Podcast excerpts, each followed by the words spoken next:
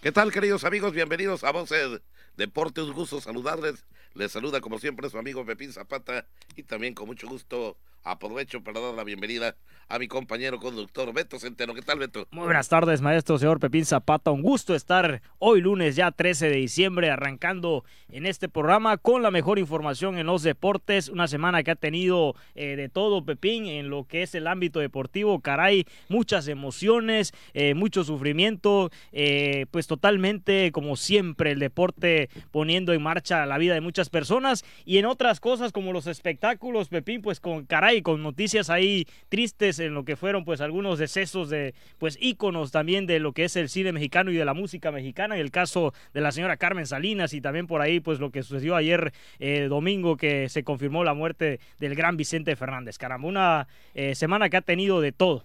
Definitivamente. Bueno, aquí está lo mejor de la información deportiva. Pues eh, comenzamos también antes. Agradezco a todos mis compañeros que están presentes como cada emisión. Omar Moreno, Luis Guerrero, Drey Hernández, con la producción del licenciado Juan Ventura Balán Avilés. Comenzamos. Beto, eh, algo que nunca había ocurrido, nunca, nunca, nunca, en este loco mundo deportivo, que ya vimos que sí lo es. Eh, salió por allá, eh, pues digamos, la, el sorteo, ¿verdad? De la UEFA. De la Champions, League y de la UEFA League también. De la UEFA League también. Y, pero insólito eh, en demasía. Siempre Pepín se ha escuchado. siempre dijo mi mamá que no.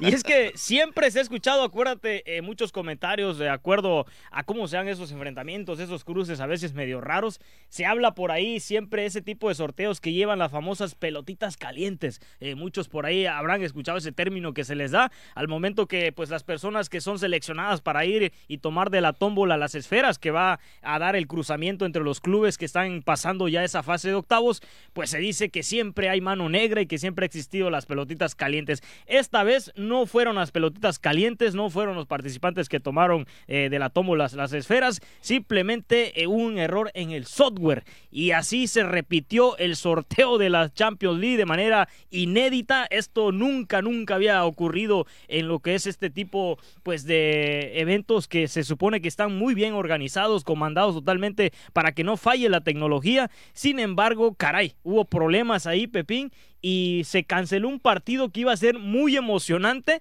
porque había un cruce que era la escuadra del Paris Saint Germain de Lionel Messi contra la escuadra eh, del Manchester United de Cristiano Ronaldo, pero todo se vino abajo y media hora después se repitió este evento. Ya estaban todos relamiéndose ver enfrente a estos dos titanes del fútbol, pero lamentablemente eh, ahora dijeron que les falló el software, que tenían que repetir eh, el sorteo y resulta que quedaron ya de manera diferente todos los cruces precisamente de estos octavos de final de la Champions League. Sí, pues ahora eh, ya nombramos cómo va a quedar de acuerdo al último sorteo y es que la escuadra del Bayern Múnich va a enfrentar al Salzburg, eh, en este caso que es de Austria, uno de los equipos que es de la famosa empresa esta de Red Bull precisamente.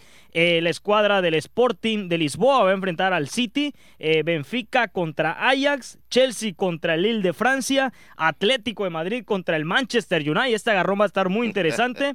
Villarreal contra la Juve, Inter con Liverpool, otro buen partido. Y no se dio en este caso, Pepín, el enfrentamiento de Cristiano contra eh, Messi, pero hay otro duelo que es sin duda el que llama la atención. París Saint Germain contra el Real Madrid. Definitivamente. Este juego va a estar buenísimo. Sí, sí, sí. Por cierto, yo no sé cuándo saldrán por ahí las fechas de estos juegos para poder tratar de monitorearlos, ¿no? Y ver eh, si en realidad eh, son los mejores partidos, los más emocionantes los que mejor se juegan allá precisamente en esos octavos de final de la Champions League. Sí, pues va a regresar ahí el morbo de ver a Messi en el Santiago Bernabéu para ese enfrentamiento. Eh, sin duda, igual el caso de ver a Kylian Mbappé, quien próximamente se dice que pueda llegar al Real Madrid verlo enfrentar al conjunto merengue, un conjunto merengue que ya tenemos por ahí la nota también eh, del día, Pepín, que está que la, la rompe totalmente en la liga, ya sacando ocho puntos de ventaja sobre el resto allá en España. Así que sin duda ya es el enfrentamiento que más llama la atención. Y bueno, esto fue lo que sucedió, Pepín, en lo que fue la UEFA. Eh, Champions League. Ahora, en lo que es la UEFA League, se vinieron también el sorteo de los knockout de la siguiente ronda, donde eh, hay un partido que llama mucho la atención el caso de Barcelona, que recordemos que no clasificó en Champions y va eh, como tercer lugar a jugar en lo que es la UEFA League y va a enfrentar nada menos que a la escuadra del Chucky Lozano Ah. después de lo aparatoso eh, que fue el partido ante Leicester que avanzó pero sufrió una lesión el Chucky, que hablaremos también más adelante de ese tema, Pepín. Va a enfrentarse al Napoli, Barcelona contra el Napoli. Vaya, vaya platillo también en la UEFA. Sí, hay que, es lo que te digo, hay que monitorear por ahí las fechas, los horarios de juego, pues para recrearse la vista con estos que se supone serán los partidos programados tanto de la UEFA como de la Champions. Así que eh, todo el mundo pendiente de estos, eh, de estos horarios y sobre todo de estos partidos.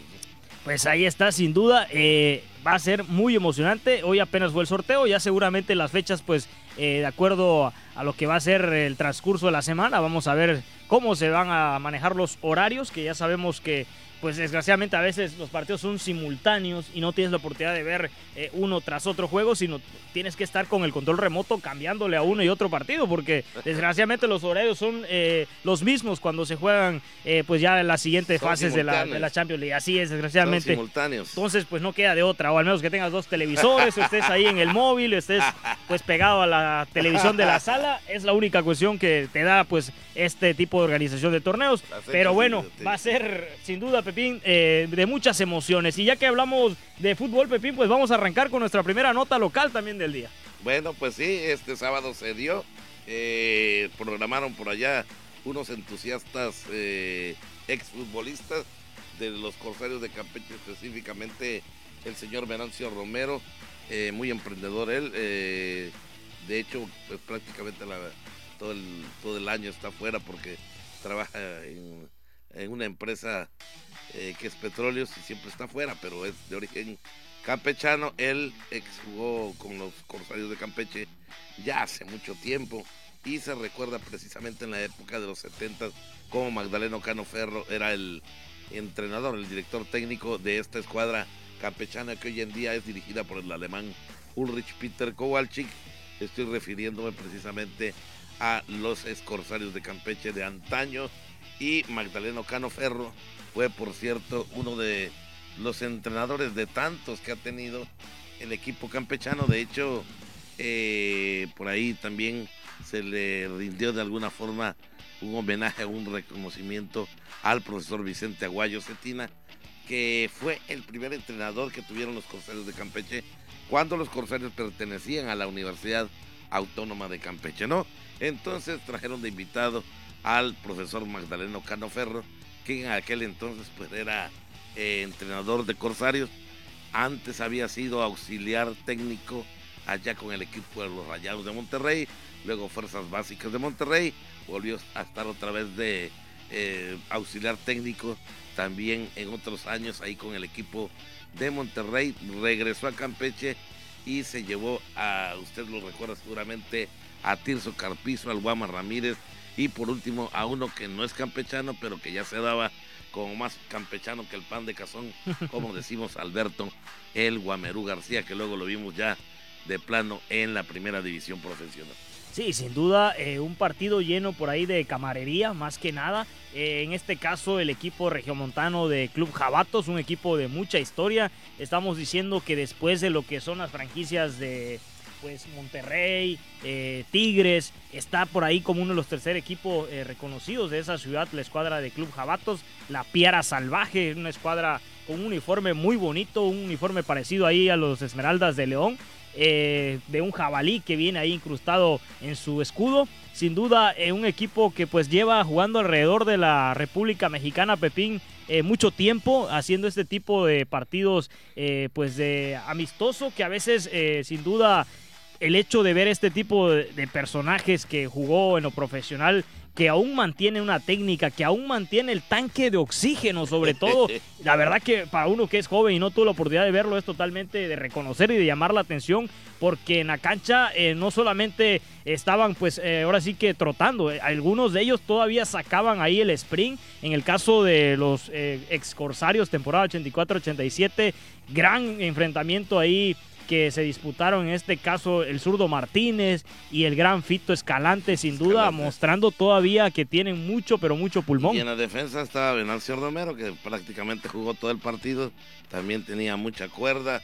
También vimos por allá al profe Vicente Aguayo, lo metieron a jugar unos de arranque. cinco minutillos allá, pero eh, ya no son las mismas eh, cualidades. También vimos a Novelo, vimos por allá a gente interesante como la Carreta García, que en su momento era un tremendo jugadorazo, ahí jugando en la media cancha. Y bueno, no nos hizo quedar mal, vimos por ahí a Marín Negrín, uno de los eh, jugadores también que hace muchos años estuvo ahí y, o sigue estando en la Liga de Veteranos de Campeche. También vimos por allá a este muchacho de apellido Bernés, eh, que también juega en la Liga de, Liga de Veteranos hoy en día. Así que, bueno, vimos a muchos eh, jugadores, exjugadores de Corsario y a jugadores entusiastas que también participaron en la, en la logística para poder organizar. Se ve que estaban bien organizaditos. Al final les dieron por allá pues un, un festejo, un recibimiento con música y antojitos a estos muchachos del club Jabatos, que varios de ellos eh, se vieron muy interesante el tal, el, el tal caso de Héctor. Eh, sí, eh, Mendoza, Héctor, Mendoza, en el medio campo. Y uh, recordarás el atacante que dicen que estuvo también jugando en, Rayados en su momento, el caso de don Rafa Castillo, efectivamente, con gran cualidad. por la escuadra de, de, Corsarios también muy interesante lo que hizo ahí el Pollo Subieta, Hermilo Farfán, caray, sin duda un partido que pues el marcador en este caso Pepín terminó igualado a un tanto, pero eh, aparte de eso, pues el resultado al fin y al cabo no fue lo importante. Claro. Pero sin duda fue lo justo, porque el partido estuvo muy parejito. Exactamente, así que con estos eh, jabatos de Monterrey que pues, me han dicho que andan prácticamente en toda la República Mexicana dando algunos partidos allá amistosos con otros equipos de las diferentes entidades de nuestro país. Y hoy que llegaron aquí en Campeche, pues no desentonaron, dieron buen partido. Ya no son las mismas cualidades, ya no se corre igual. Hay muchas caídas, hay muchos tirones. Eh, vimos por ahí un caso de un jugador de Monterrey que no había ni tardado, que será 3, 4 minutos, y ya estaba pidiendo su cambio porque ya estaba lesionado. Así que hubo, pues te digo, o les digo amigos aficionados, gran cantidad de jugadores que eh, defendieron los colores de Corsarios y que hoy en día están en la liga de veteranos. Sí, y sin duda, como lo dices, eh, todos ellos se juntaron para ponerse ahí eh, los tachones y saltar a la cancha, todos con gran ambiente. Eh, la escuadra, en este caso de Jabato, como ya lo dijiste desde un principio, Pepín, el caso del señor Magdaleno Cano es impresionante porque se veía como que pues ya el más veterano de todos ahí en la cancha y aguantó todo el trajín. y es que, Pepín, no, no, no fueron 15 minutos, no, fueron 35 minutos de cada tiempo, imagínate. Sí, porque... Y el solecito que estaba a plomo, ¿eh? Pues es que la realidad es que tenían un poco de razón, Beto, porque vas a viajar desde Monterrey y vas a jugar nada más 15, 20 minutos. Pues a qué vengo. Exacto, exacto. Por cierto, eh, hay que destacar que eh, todo en lo que respecta a la organización salió muy bien. Por ahí vemos a gente, incluso a gente directiva del club Corsarios de Campeche de hace mucho tiempo.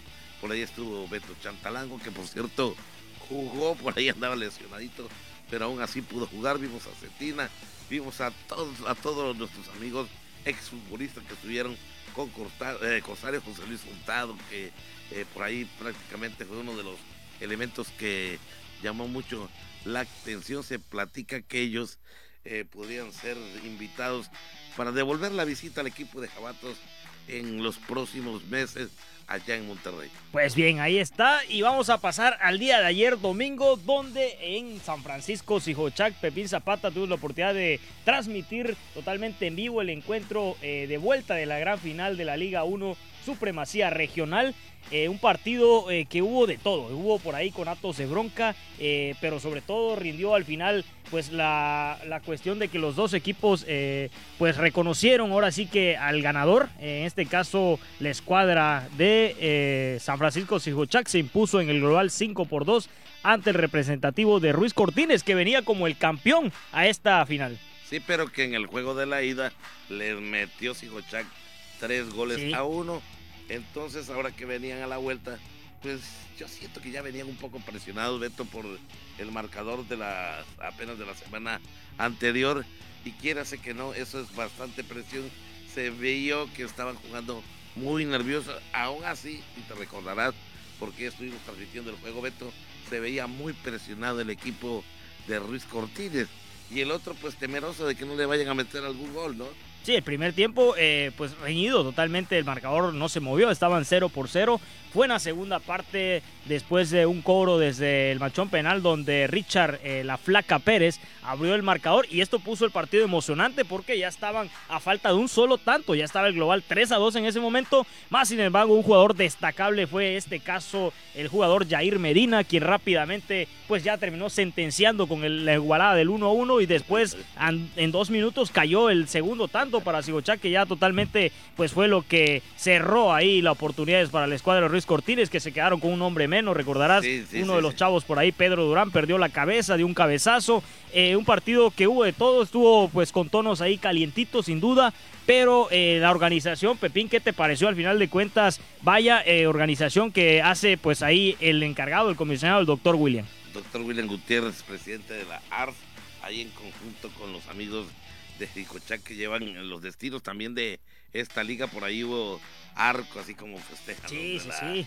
UEFA Champions El himno. El himno. Y toda la. sí, sí, sí. serpentinas y el confeti y todo. De todo, ¿no? Eh, una presentación espectacular que quiero pensar que van a mostrar hoy también cuando se ponga en marcha ya las semifinales del mini soccer allá precisamente en la cancha de Septimio, mejor conocida como la colonia Emiliano Zapata, donde seguramente hoy hay dos partidos de esta gran semifinal.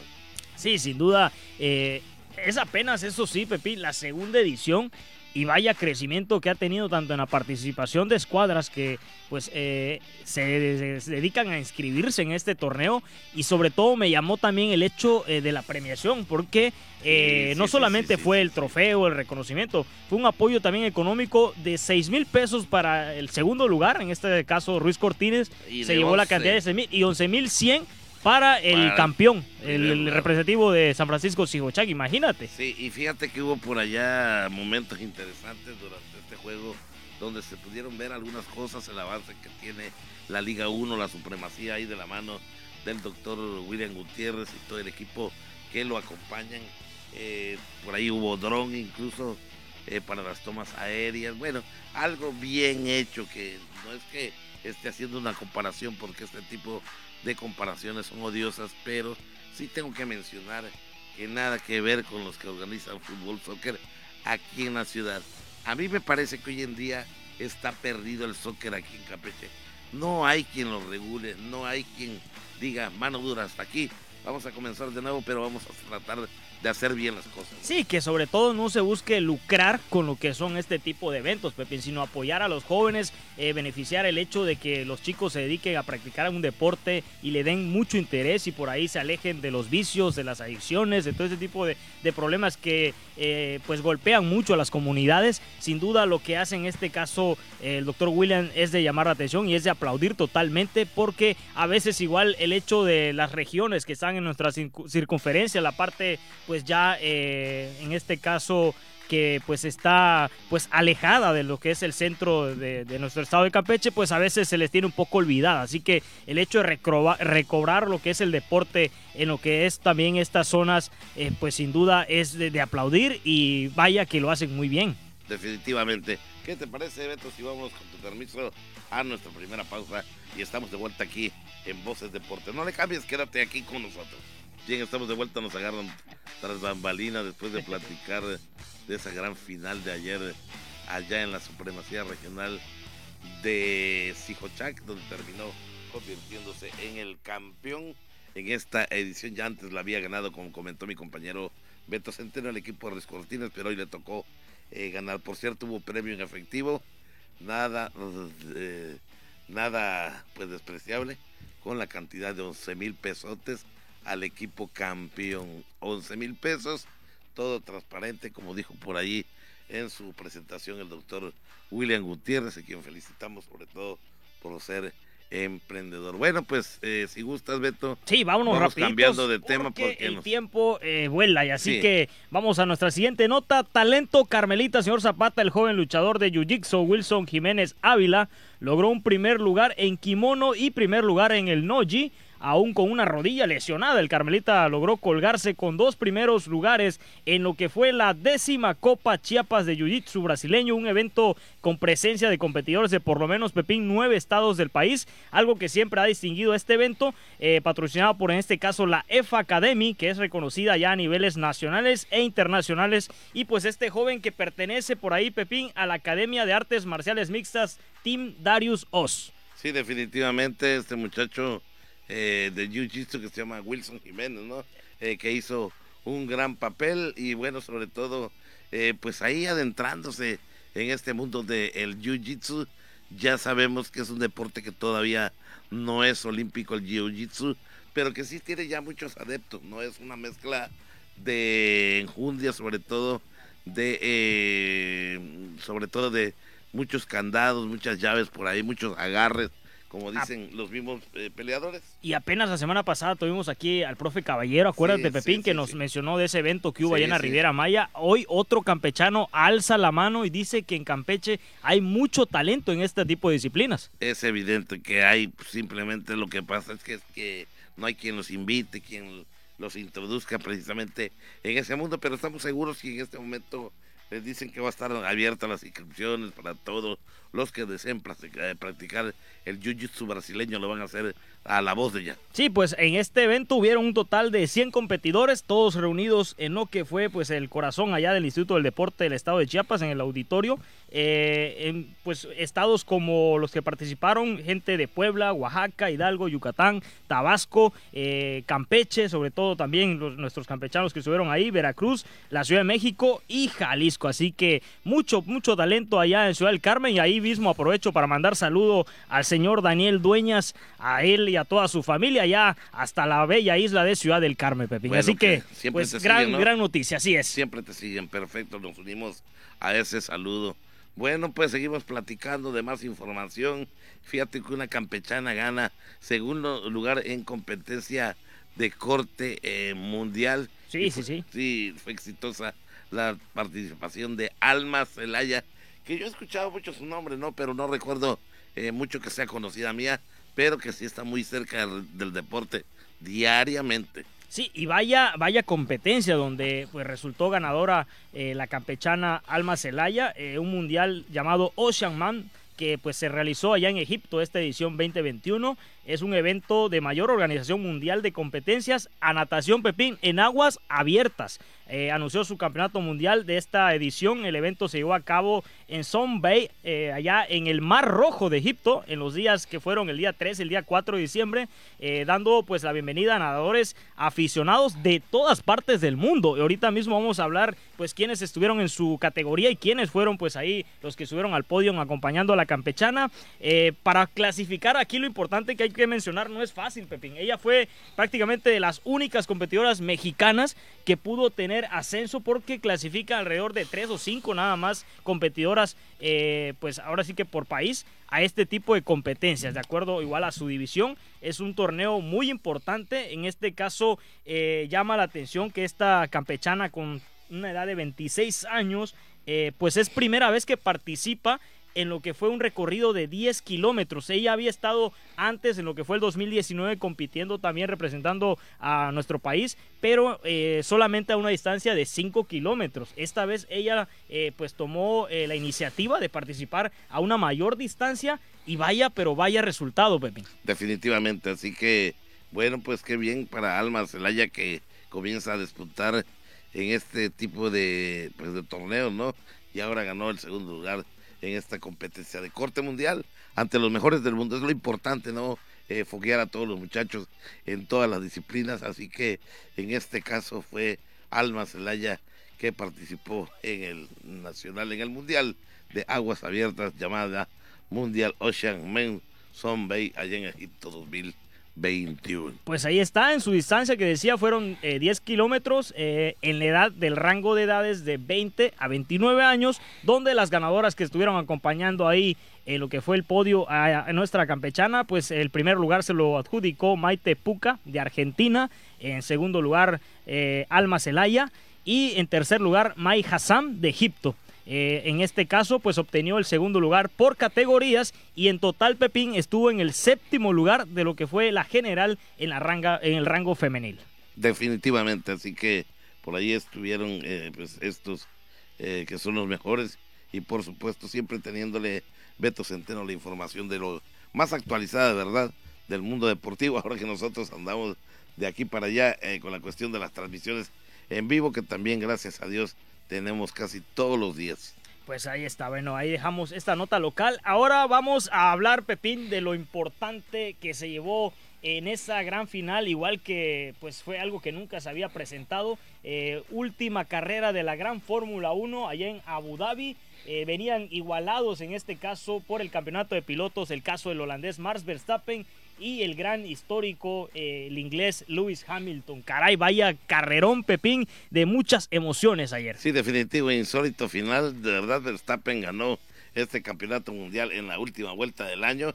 El holandés adelantó a Hamilton en la última vuelta para llevarse el triunfo en el Gran Premio de Abu Dhabi y con ello el campeonato de pilotos Fórmula 1. Checo Pérez abandonó casi al final cuando iba para el podio. Un dramático final fue lo que se vivió en el Gran Premio de Abu Dhabi, a donde llegaron empatados en punto los pilotos Max Verstappen, Luis Hamilton, aunque el piloto de Red Bull, compañero del mexicano Sergio Pérez, estaba en el segundo puesto poco antes de concluir la carrera. Llegó un cierre inesperado. Verstappen pudo pasar a Hamilton de forma increíble en la vuelta número 58, la última gracias a un reinicio por el sorpresivo safety car por un incidente del canadiense Nicolas Latifi. Fue así como el holandés se llevó precisamente este triunfo. Sí, una vuelta, eh, caray, que es películas. Este tipo, de, verdad, este tipo de, escenas, caramba, la vez en las películas a veces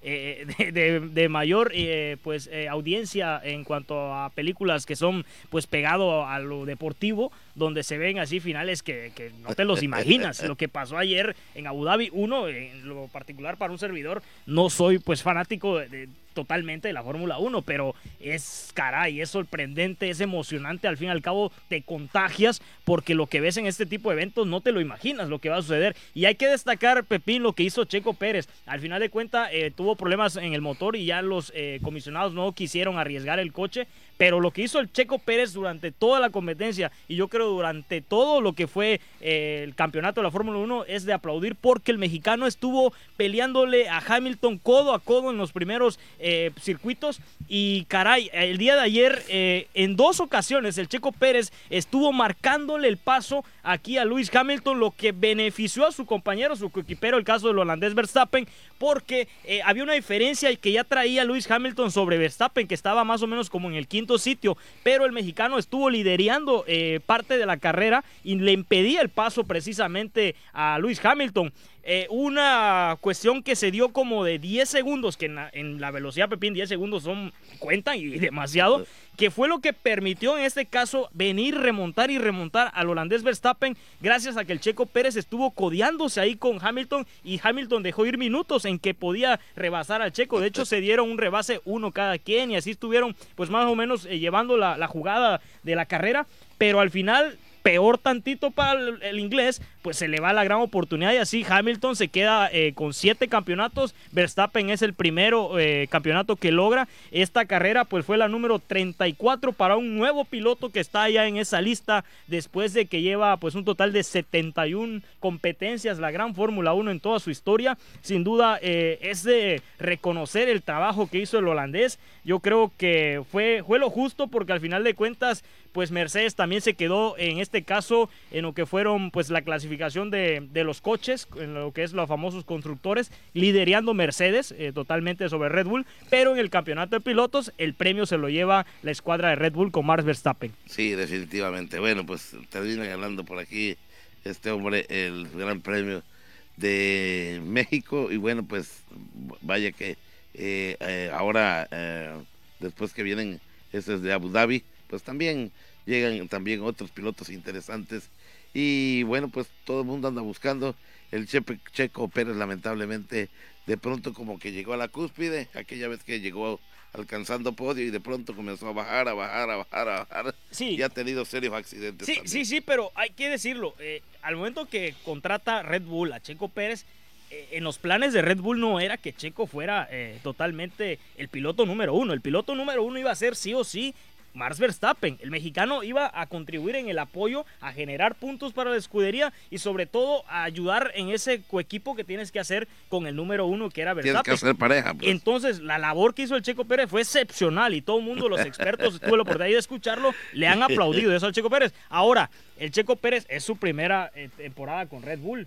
Vamos a ver cómo viene la segunda temporada, ya acostumbrado ahora sí que al motor totalmente del automóvil, en una competencia que los expertos dicen va a ser un poco diferente. Esto pues va a venir un parón creo de tres meses, Pepín, para que regrese la Fórmula 1 de nueva cuenta. Y pues vamos a ver en este caso ya con mayor experiencia del Checo Pérez cómo le va en el gran campeonato del automovilismo. Definitivamente. Bueno, pues ¿qué les parece si vamos a nuestra segunda pausa y estamos de vuelta aquí en Voces Deporte? No le cambies, aquí está lo mejor del deporte. Bien, ya estamos de vuelta en esta tercera parte ya de nuestro programa de Voces Deporte. Un servidor Alberto Centeno y el maestro aquí Pepín Zapata. Seguimos pues tocando los temas y ahora llegó el momento de hablar Pepín de la final del fútbol mexicano el día de ayer domingo. Eh, por ahí, caray, las emociones. Parecía que los fantasmas regresaban y que por ahí el Atlas estaba complicando la vida a pesar de que tenía ya un jugador de más. Se fueron hasta el cobro del manchón penal. Exactamente. Bueno, pues después de 70 añitos, 70 años después, el Atlas vuelve a ser campeón. No me quisieron, no me que, hicieron quedar no, mal.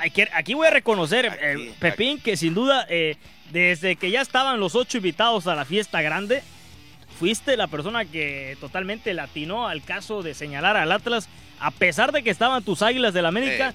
Habías dado como candidato eh, número uno al Atlas y se cumplió lo que habías dicho. Sí, tomando en cuenta que malísima temporada del América, también de otros equipos.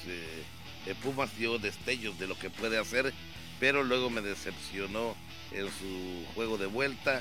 Luego ahí, bueno, eh, comenzaron a eliminarse los supuestos equipos que eran los los favoritos, ¿no? Eh, Quedaron eliminados. Y es que muchos no daban al Atlas como favorito. Para eh, nada, pero... No solo por la historia de los 70 años, sino porque su funcionamiento, a pesar de que quedó en segundo lugar, el Atlas no era eh, con un equipo con un cuadro pues eh, sorprendente a diferencia de la plantilla de Tigres, la plantilla del Monterrey, eh, la plantilla por ahí también en este caso de León, o sea, la plantilla era muy cortita, el caso de Furch sin duda era impresionante y del guardameta Camilo Vargas, pero lo que fue el partido, Pepín, ¿qué te pareció ayer? Yo creo, yo creo que León sin duda eh, dejó muchas cosas que hacer porque la vuelta había sido superior el Escuadra León, un partidazo que terminó 3 a 2 en la última dándole la vuelta el Escuadra Leonesa, pero ayer León estuvo desaparecido. Yo sí algo me llamó la atención fue eso, porque el técnico Holland, el uruguayo, se quedó totalmente eh, perplejo, no supo cómo actuar. El Atlas fue dominante. Yo creo que hubiera sido, Pepín, injusto si ese partido se le escapa al Atlas, porque pudo haber sucedido. Una jugada que pegó en el travesaño, el rebote le quedó a un jugador que era Saldívar, uno de los canteranos de los zorros, impactó el balón con la frente y se la tiró a cota a las manos, caramba. Era totalmente desesperante ver cómo regresaba los fantasmas ayer al Estadio Jalisco. en un momento dado se les veía en la cara, sobre todo cuando terminó el juego en su tiempo normal, la cara que tenían los jugadores de los dos equipos, porque ya eso de, las, de los tiros penales pues era un volado, ¿no? Y a final de cuentas terminó ganando el equipo del Atlas 4 a 3 en la serie de los tiros penales. Y bueno, 1 a 0 ganó Atlas en el tiempo regular, ¿no? 4 a 3 y siendo el último penal el decisivo, pero antes había parado al Chapito Montes el disparo el guardameta Camilo Vargas, que sin duda ese era, esa pues era, es colombiano, es seleccionado. Después de el caso de David Ospina, es el segundo portero de la selección cafetalera. Eh, el caso, eh, la verdad que Eh, el gol fue por ahí un partido, pues igual que entró en polémica. Recordarás que ese gol por ahí se fueron al bar porque presuntamente había una posición adelantada. Eh, después del remate con Atesta, donde una jugada fue circunstancial. Fue un tiro de esquina, un jugador del Atlas impacta eh, a portería, la, ni siquiera la prende como debe ser la pelota, la machuca, se forma ahí un tipo globito en el área y la alcanza eh, pues a direccionar hacia el fondo del guardameta Cota, este jugador que fue el, que le dio al final de cuentas pues la posición de, de anotar, que es Aldo Rocha. Y pues eh, el partido desde ahí Atlas lo dominó, lo dominó, pero no la metía. El Atlas tenía muchas oportunidades. Ahí Quiñones estuvo solito ante el portero en dos ocasiones y Cota eh, paró muy bien. Creo que Cota fue el único que jugó ayer de León. No, no hubo otro jugador que yo dijera, pues se rompió el alma por querer eh, ganar la final. El León tenía la oportunidad de pelear por su noveno título en historia. Yo creo que se quedó muy corto en la vuelta y sin duda, eh, a pesar de lo polémico que al final puede ser, hay que decir que el Atlas Pepín no ganó ni una serie. Empató la serie contra la escuadra de Tigres, empató luego eh, la serie igual, pues en este caso al día de ayer también empataron, así que eso es digno porque fue un equipo de los que se coronó sin ser eh, ganador en ninguna de las eh, series para el título. Fíjate que a propósito, eh, hace un tiempo aquí en este mismo escenario, un servidor comentaba de lo que es pues lo creer o no en la suerte y en las coincidencias. La última vez que el Atlanta, los Bravos de Atlanta en la Serie Mundial quedaron campeones. El Atlas fue finalista. Sin embargo, en aquel año llegó a la final ante el Toluca que terminó alzando el título. Fuera de allá, pues creo que sí se cumple esta coincidencia, ¿no?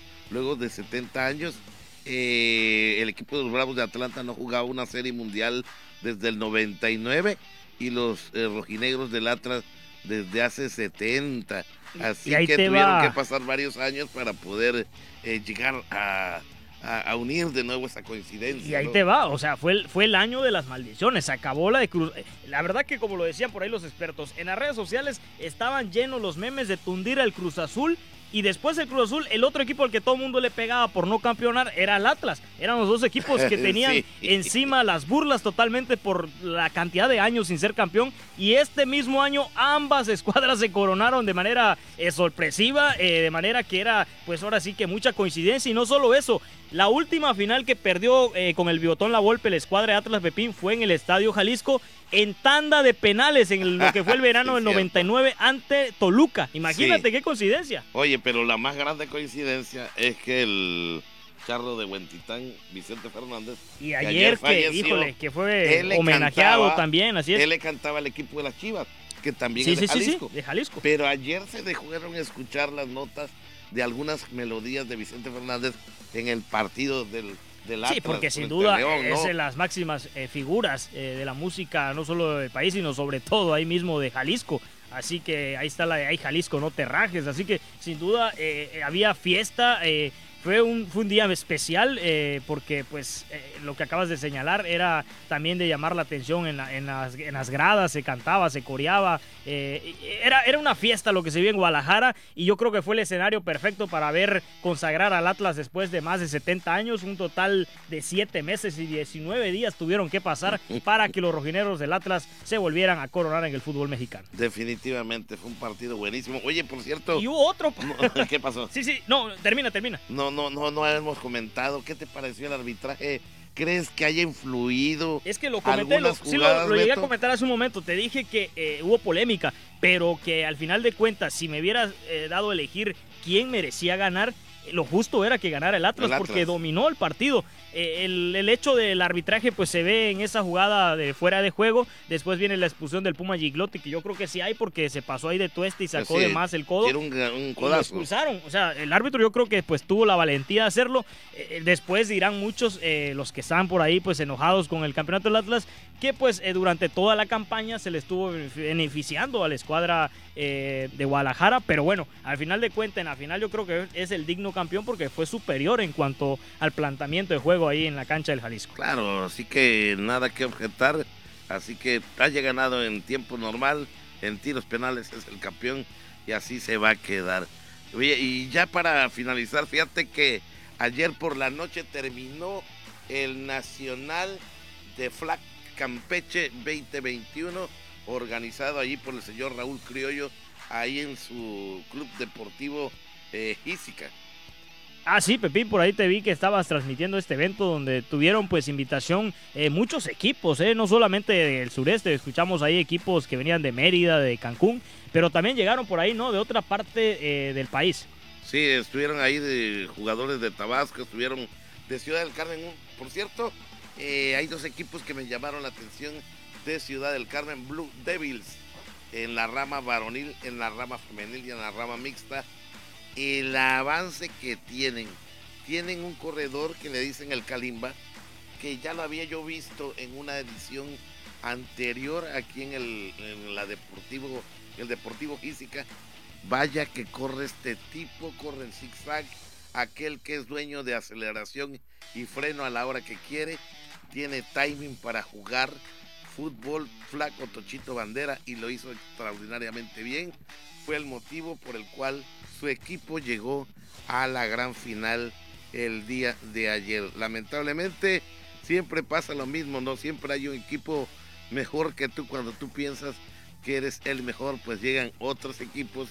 Y bueno, en este caso, eh, pues el equipo de Sirenas de Cancún, pues, eh, pues prácticamente eh, se llevó los, partidos.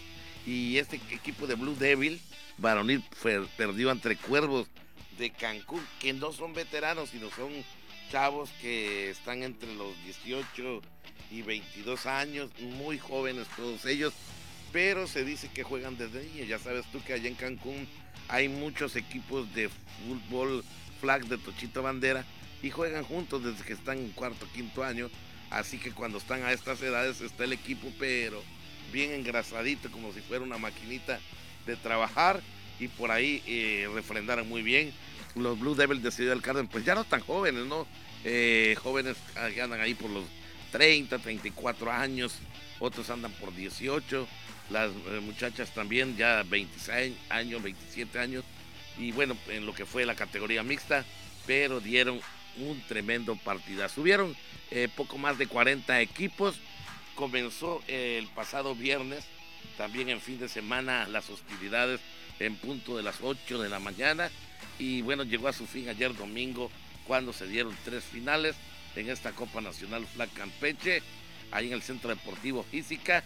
Y bueno, pues a final de cuentas, eh, hubieron las categorías, fíjate que llegaron 10 equipos en la categoría varonil, 10 en la mixta, ya son 20, 7 en la categoría femenil, 27 equipos, 5 más en el máster mixto, ya tenemos ahí, ¿cuántos, Beto? Bueno, ya, ya, hasta perdí la cuenta, pero bueno, sí, son varios, son varios. Fueron 40 equipos en total, 4 en Master Varonil y 4 en 18 mixto. 40 equipos en total y los ganadores fueron los siguientes. En la final U18 mixto, los Piratas se enfrentaron a las Sirenas de Cancún y el equipo de Piratas de Casa terminó campeón. Eh, el EPP de ese partido de la final U18 mixto fue Antonio Valencia y Andy Martínez. En la final femenil, Elite enfrentó a Sirenas de Cancún, campeón el equipo de Sirenas de Cancún, MVP Andy Martínez. En lo que fue la final varonil, Cuervos de Cancún le pegó a Blue Devil de Ciudad del Carmen, como te he mencionado. El MVP fue Antonio Valencia y Eduardo Quintal. En la categoría campeón libre mixto, Piratas de Campeche enfrentó a las Sirenas de Cancún. El MVP fue Raúl Criollo y Ángel Medellín.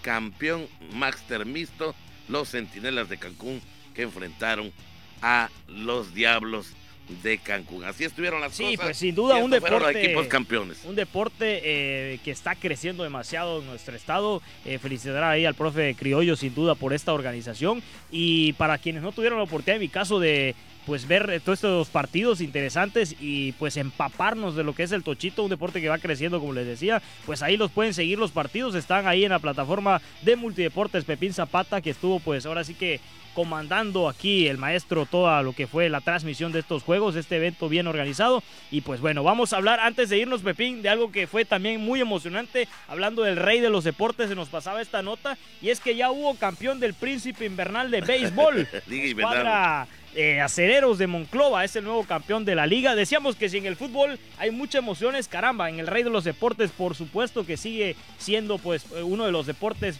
preferidos yo creo en nuestro país. Eh, y es que en esta liga invernal mexicana se llevó la victoria la escuadra de Monclova tras derrotar 9 por 8 a Pericos de Puebla en lo que fue el juego 5. Estos juegos pues sin duda estaban a ganar tres partidos. Se fueron hasta un último juego en la serie del Príncipe. La Furia Azul vino de atrás en esta serie y en el juego dejó tendido sobre el terreno de juego a los visitantes que requerían cuatro anotaciones en la novena entrada para forzar los tiempos eh, pues de extra inning y lo consiguieron con gran actuación por ahí de Duston Jr. de 5-1 con dos producidas y una anotada se vistió de héroe y le dio el título a los monclovenses con un cuadrangular en la décima entrada pues vaya partidito y es que Pepín esta escuadra de Monclova venía precisamente a ganar lo que fue el juego 3 eh, de manera eh, dramática 2 a 1 a Pericos el juego 4 fue una paliza, le metieron 13 a 4 a los Pericos. Entonces eh, fue como la final de la Serie del Rey de nuestro béisbol también, donde la escuadra yucateca se confió y perdió con la escuadra de Tijuana, con los Toros. Lo mismo le pasó a Pericos, parecía que ya todos estaba eh, listo para festejarse allá en la ciudad eh, de Puebla, pero le echaron a perder las fiestas y unos acereros de Monclova que tienen un equipazo, tú lo has visto en Liga Mexicana, que han tenido pues grandes, grandes temporadas y ahora sí que se adjudicaron merecidamente yo creo el campeonato de esta serie invernal. Y de esta manera se refleja nuevamente el buen trabajo realizado en los últimos años por el equipo de los aceleros del norte, campeones de la Liga Mexicana en 2019 y nuevos monarcas ahora en el 2021. Y bueno, pues ya antes de despedirnos, yo les invito para que sigan. Hoy comienzan las semifinales. Hay dos partidos, eh, estarán arrancando a las 8 y 9 de la noche respectivamente en la Supercopa Navideña de Futsal. Usted puede seguir esos dos partidos a través de la plataforma de Facebook Live de un servidor Pepín Multideportes Pepín Zapata. Por ahí nos puede seguir. Eh, la invitación a las 8 de la noche, el primer partido. Sígalos porque se va a poner muy bueno estas dos confrontaciones de semifinal.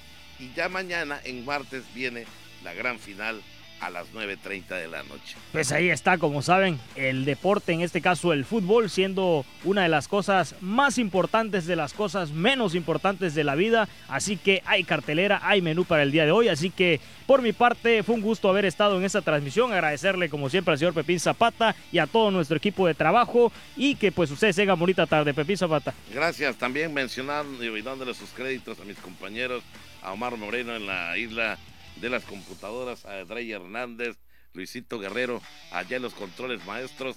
Esta fue una producción de Radio Voces Campeche con su director general, el licenciado Juan Ventura Balán Avilés, comandante en jefe aquí de Radio Voces Campeche. Usted lo vio, usted lo vivió solo aquí a través de Voces Campeche. Pásela bien. Buenas tardes.